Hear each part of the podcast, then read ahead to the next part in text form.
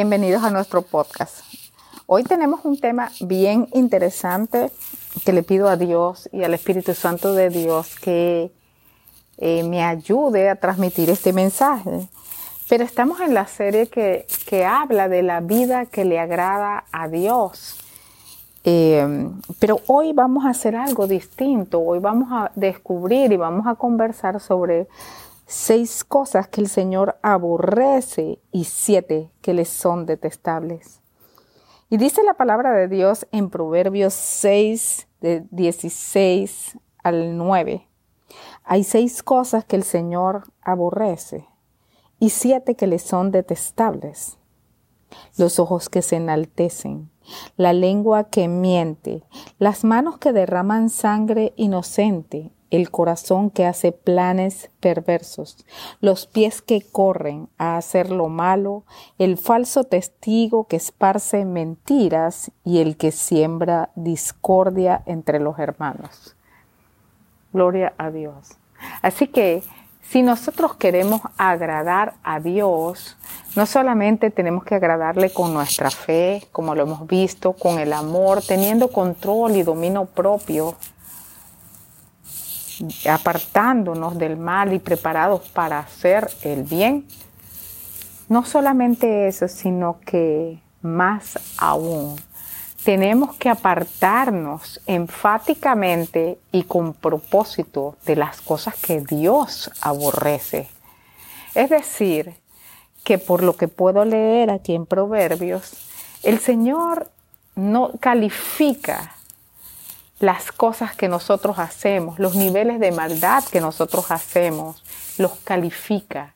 Claro está, cualquier cosa que no está dentro del el programa de Dios, dentro de, la, de las cosas que Él nos ha prescrito, en la forma de que debemos vivir, obviamente eh, el que no eh, cumple esto, pues puede estar en pecado, en transgresión, en error, caminando en error. Pero estas seis cosas que habla Proverbios van un poco más allá. Tienen un tono, un cambio de tono, un tono más elevado, un tono rojo para Dios. Me llama la atención porque cuando Dios decidió exterminar a Sodoma y Gomorra, una cosa en la conversación que él tuvo con Abraham, que él le dijo, fue, oye, los pecados de estas ciudades son muy graves. Significa que el Señor califica, Él es toda justicia y por lo tanto calibra el nivel de maldad y lo clasifica. Y en estos seis que Él habla aquí, Él habla de los ojos que se enaltecen, que se enaltecen de la lengua que miente, de las manos que derraman sangre inocente, del corazón que hace planes perversos y los pies que salen corriendo a hacer lo malo, el falso testigo que esparce mentiras y el que siembra discordia entre hermanos. Así que si nosotros queremos agradar a Dios, tengamos cuidado cuando mentimos. Tengamos cuidado aquellas personas que derraman sangre inocente, los asesinos no entrarán en el reino de los cielos, dice la palabra de Dios. Y estos testigos falsos que esparcen mentira, y esto, esto es algo que uno no lo vería tan grave, porque cuando uno lee, oye, la gente que esparce y derrama sangre inocente, uno lo puede entender que Dios lo aborrece. Pero, por ejemplo, los ojos que se enaltecen, y el corazón que hace planes perversos, la lengua que miente, el testigo falso que esparce mentiras, uno no lo vería como tan grave. Pero Dios le ha dado una tonalidad de nivel que aborrece a esas cosas. Así que si nosotros queremos agradar a Dios, no debemos levantar, falsos testimonios contra las personas que están rodeándonos, contra eh, las personas que trabajan con nosotras, contra las personas que inclusive no nos caen bien. Pero más importantemente, aquí hay algo importante que dice el testigo falso que esparce mentiras. No sé necesariamente son mentiras malas. Hay gente que habla experiencias que son mentiras y que testifica de cosas que no le han pasado. Hay gente que miente para decir que experimentó X o Y milagro. Hay gente que miente y engaña a otros diciendo que le pasó algo muy bueno y fortuito y es mentira. También hay gente que manipula diciendo mentiras y siendo testigo, sí, yo lo vi, no, sí, yo lo sentí. Ay, esto fue una cosa grandiosa y es mentira. Y Dios aborrece al testigo de falsos testimonios, tanto sea como de la vida natural como de la vida espiritual. Miren, muchas veces hay gente que se hace llamar a sí mismos profetas que se llaman a sí mismos apóstoles, que hablan de un tal poder y unas cosas, eso se ha visto en la, en la, en, la, en la historia de la cristiandad, gente que supuestamente eh, Dios hace milagros a través de ellos. Pero me llama la atención que Dios, Jesús en Marcos dice que que cuando Él regrese van a haber algunos que le van a decir, oye, no fue en nombre tuyo que hicimos tantos milagros y expulsamos demonios y, y, declaramos sobre los enfermos y fueron sanados. Y el Señor dice que les dirá, nunca les conocí, apártense de mí, hacedores de maldad. Y eso Dios habla Jesús directamente lo habla y eso habla de esto, de estos testigos falsos. Siempre hablamos de, cuando uno oye testigo falso piensa falso en lo malo, pero también hay falso en lo bueno. Hay testigos falsos en lo bueno. Oye, sí, yo vi que era excelente, sí, yo me di cuenta, eso era excelente. No, Dios hizo un poder. Yo vi una vez, a mi abuela le sucedió, yo he oído muchos de esos casos y a veces son testigos falsos que llevan al error, no solamente para testificar de supuestas cosas que Dios ha hecho, sino para testificar de supuestas cosas que el mal ha hecho. Yo he escuchado personas que han testificado que dicen, no, es que se sanó meditando se curó y se levantó haciendo, eh, eh, meditando, no, habló con, eh, con una imagen y la imagen le salvó. La imagen le curó, soñó y se le apareció este santo, este, este personaje y el personaje le curó. Cuidado con ser un testigo falso que lleve a otros a decapitarse en el error. Dios es muy específico aquí en Proverbios, porque Dios aborrece al testigo falso. Si hemos dicho cosas que no nos han pasado, si hemos atestiguado sobre personas y es mentira, si decimos que hemos sido testigos de alguna cosa y es falso, hoy es el día para arrepentirnos de eso. Para arrancar toda malinterpretación, toda exageración y todo cuento mentiroso que conduzca a las personas a creer en una cosa, que sea simplemente para alardear o que sea, o que sea simplemente una herramienta de direccionar a las personas por el mal camino. Yo creo que hoy es el día de reflexionar en la vida que agrada a Dios, pero sobre todo tener como un highlight, como un estándar importante, tener estas seis y siete cosas que Dios detesta y apartar de nuestros labios la mentira, el engaño, ser lentos para correr al mal. Ustedes saben que hay personas que apenas se forma una una rumba, una componenda, vamos a salir. Hay gente que le encanta estar metido en un problema político o en una o en una guerra contra alguien o son los que se levantan en el sindicato y ellos son los primeros. Y, Dios aborrece al que sale corriendo a hacer el mal, al que no medita y dice, no, yo aquí no voy a estar. No, esto no lo voy a hacer. El Señor lo dice claramente aquí. corren a hacer lo malo. Si hay una fiesta donde es una bacanal, son los primeros. Son los primeros que donde hay alcohol, allá quieren llegar. Dios aborrece al que sale corriendo a hacer el mal. Eh, y hay algo importante aquí y es el que siembra discordia entre hermanos. Y en esta área, lo que tengo en mi corazón y en mi mente es hablar de la suegra y la nuera. Esas relaciones que se han hablado en mucho tiempo. Porque algunas veces las suegras son las sembradoras de discordias entre los matrimonios.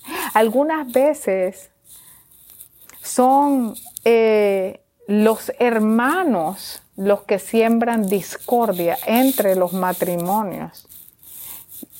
Todos somos hermanos en Cristo, tanto la suegra como la nuera, como el esposo, como la hermana, somos hermanos en Cristo. Y el Señor simplemente lo pone como bien alto, en el peor en el peor de nivel el que siembra discordia entre hermanos. Así que si, si, si por alguna razón tú eres una suegra y tienes una nuera que no te cae bien, hoy es el día en que reflexiones y pienses, yo no voy a sembrar discordia entre hermanos. Yo no voy a sembrar discordia en el matrimonio de mi propia hija voy a apartarme, voy a alejarme de decir, de testificar mentiras contra el esposo o contra la esposa. Igualmente entre amigos, el que siembra discordias, igualmente entre hermanos. Ah, porque tú te ocupas más de tu mamá que los otros hermanos, te sientes con derecho a sembrar discordia. Esta no hizo y yo sí hago, pero el otro no hace. ¿Y cuándo es que este va a pagar? ¿Y cuándo es que este va a aportar? Es que esta no aporta nada. No sembremos discordias entre hermanos, porque Dios aborrece altamente el que eso hace. Yo creo que eh, eh, es una reflexión para todos nosotros en la vida que agrada a Dios. Tenemos que buscar tener fe. Tenemos que buscar hacer las obras de la fe. Tenemos que buscar eh, que el Espíritu Santo ejerza el autocontrol en nosotros. Todo eso es bueno. Todo eso es maravilloso. Pero como digamos que como una alarma importante en algo que definitivamente nos saca de la vida que agrada a Dios, son estas seis cosas. Cuidemos nuestra lengua, una vez más, de la mentira. ¿Ustedes no saben que Dios le llama a Satanás padre de mentira? Y que cuando nosotros utilizamos nuestra lengua para decir mentira, para ser testigo falso, sea positivo o negativo, estamos pactando con Satanás. Cuidemos nuestra lengua de la mentira. Cuidemos nuestros pies de correr a hacer lo malo. Y lo más importante, cuidémonos de sembrar discordia entre hermanos, discordia en la familia, discordia entre los amigos, discordia entre los novios, discordia entre los esposos. Cuidado y estamos eh, entrando en alguna relación que está sembrando discordia en un matrimonio. Cuidado y Dios está tratando de salvar ese matrimonio y tú eres, en vez de ser un, una catálisis para ese matrimonio que se mejore y que se arregle, eres todo lo contrario, eres un detonador de un divorcio, eres un detonador de una pelea y una discordia. Cuidado si no nos hemos cuidado en hacer eso. Tenemos nosotros todos que reflexionar tenemos que nosotros todos detener nuestros pies y no salir corriendo al mal. Y todo esto está engranado en, en todo lo que hemos aprendido en esta serie. Está engranado porque cuando yo camino en fe, camino como Cristo quiere que yo camine. Cuando el Espíritu Santo de Dios ejerce control y dominio propio sobre mí, cuando tengo dominio sobre mis pasiones y sobre mis emociones y sobre mis circunstancias, entonces también tengo control sobre mis pies, que aunque quieren salir corriendo a hacer el mal, yo tengo el control para detenerlos. Si nosotros realmente amamos a Dios, apartémonos de estas cosas importantísimas. Es mejor decir la verdad que vivir en la mentira. Es mejor que te apartes del mal que caer en desgracia delante de Dios.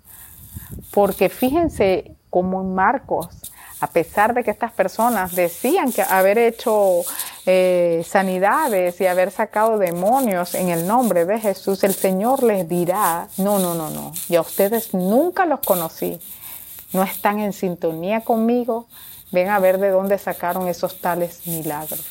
Gloria a Dios.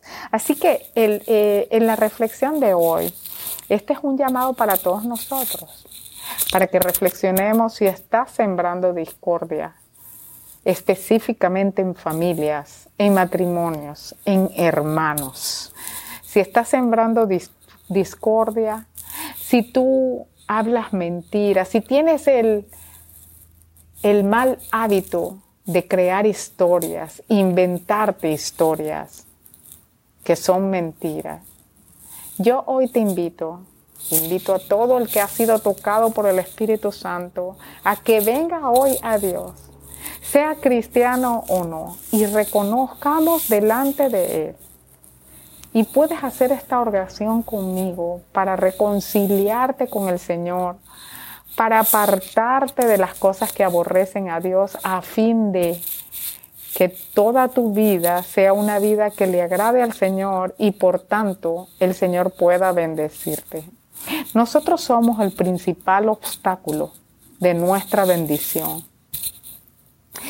A veces pensamos que el principal obstáculo de la bendición son las pruebas, los obstáculos, la gente, los que, los que, los que me, los que me eh, los que intervienen, los que tratan de detener y de, bloquear lo que quiero hacer. Pero el principal obstáculo para recibir todo lo que Dios tiene para nosotros somos nosotros mismos.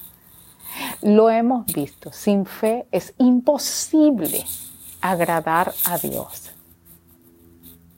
Haciendo cosas que dejándonos llevar por todo tipo de emoción y por todo tipo de, de, deseo y ser una persona descontrolada y desordenada, que se deja llevar por toda pasión, eso es llevar una vida que no le agrada a Dios. Y más importante, pactar con la mentira, ser testigo falso e ir a sembrar discordia entre hermanos, no solamente no es una vida que agrada a Dios, sino que más aún es una vida que Dios aborrece. Por tanto, reconozcamos hoy que, él, que hemos cometido errores. El Señor es fiel y justo y es superior a todos nuestros errores. En Juan, el apóstol dice que si mi conciencia me acusa, sabemos que el Señor es superior a nuestra conciencia. Entonces, quiero invitarte a hacer esta oración si tú no has conocido al Señor y si tú hoy te has dado cuenta de que has hecho alguna de las cosas que Dios aborrece. Puedes hacer esta oración conmigo. Señor Jesús, a ti me dirijo. Perdona mis pecados. Señor, yo reconozco que he sido un catalizador de discordia entre hermanos, entre familias, entre matrimonios, entre amigos, entre esposos. Señor, perdóname, me doy cuenta de que tú aborreces esto y hoy yo dejo aquí y decido cambiar. Te pido que entres en mi corazón y que perdones mis pecados y que establezcas tu reino en mi vida desde ahora y para siempre. Amén.